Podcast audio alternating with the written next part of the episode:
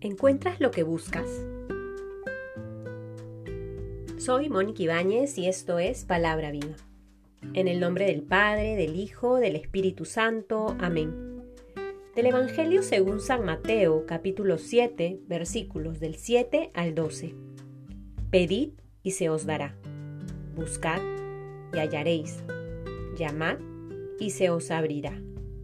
Porque todo el que pide, recibe el que busca, halla, y al que llama, se le abrirá.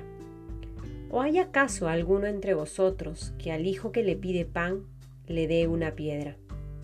¿O si le pide un pez, le dé una culebra? Si pues vosotros, siendo malos, sabéis dar cosas buenas a vuestros hijos, ¿cuánto más vuestro Padre que está en los cielos dará cosas buenas a los que se los pidan?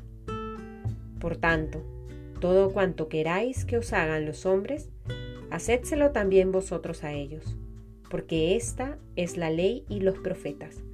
Palabra del Señor. Durante este tiempo de cuaresma en el que caminamos juntos como iglesia hacia la Pascua, preparando nuestro corazón, cooperando con la gracia que el Señor va derramando durante estos días, se nos invita a vivir la limosna, el ayuno y la oración. Hemos rezado ya algunos textos que nos han dado claves importantes para nuestra oración. Hace unos días el Señor nos recordaba que para orar es bueno apartarte a un lugar solitario, recogerse en el silencio y orar en lo secreto porque el Padre que ve en lo secreto sabe qué necesidad hay en tu corazón. Luego se nos decía que cuando oremos no charlemos mucho, no hagamos uso excesivo de pura palabrería, sino más bien el Maestro nos deja el legado del Padre nuestro y nos invita a hacer nuestra esa oración, a rezar con fe, en silencio, de manera pausada, el Padre nuestro. Y el día de hoy se nos da otra clave importante también para integrar en este camino de la oración.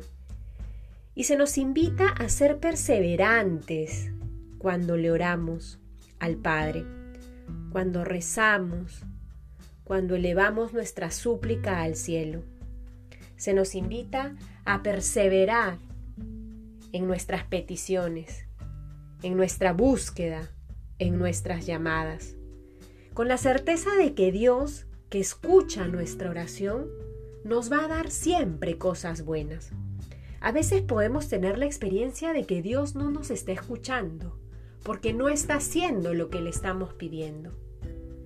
Pero justamente ahí entra también nuestra confianza de sabernos sus hijos. Él, que es nuestro Padre, sabe lo que nos conviene. Y ante nuestra súplica, ante nuestra oración perseverante, Él va a responder. Siempre va a responder, dándonos aquello que verdaderamente necesitamos, aquello que nos va a hacer bien aquello que le va a hacer bien a las otras personas que encomendamos en nuestras oraciones.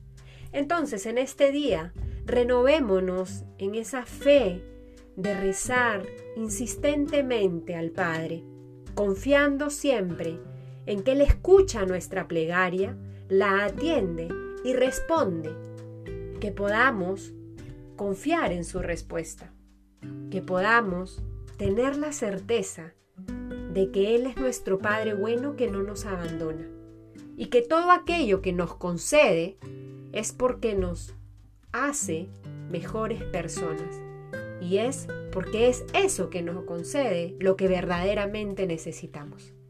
En el nombre del Padre, del Hijo, del Espíritu Santo. Amén.